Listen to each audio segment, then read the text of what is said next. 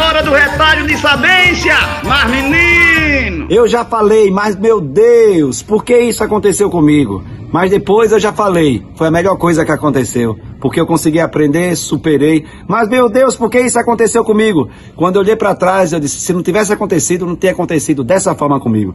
Muitas vezes a gente não entende por que acontecem determinadas situações e a gente acha que a situação é extremamente complicada, como aconteceu com José do Egito. Foi vendido como escravo pelos irmãos, mas se tornou uma pessoa muito influente e muito poderosa. Tudo na vida dele deu certo e ainda ajudou seus irmãos. Perdoou. No momento a gente não acontece porque determinadas coisas estão acontecendo. Mas depois a gente vai entender que se a gente confiar na graça de Deus, nós nascemos para dar certo.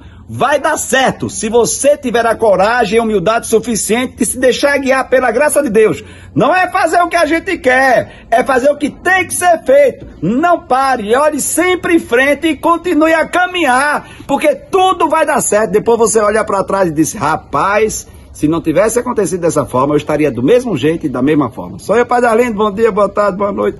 Mas, menino, oxe, oxe, oxe, espere que lá na frente tudo vai ser melhor para aqueles que acreditam e confiam. Entendeu? Oxe, oxe, oxe.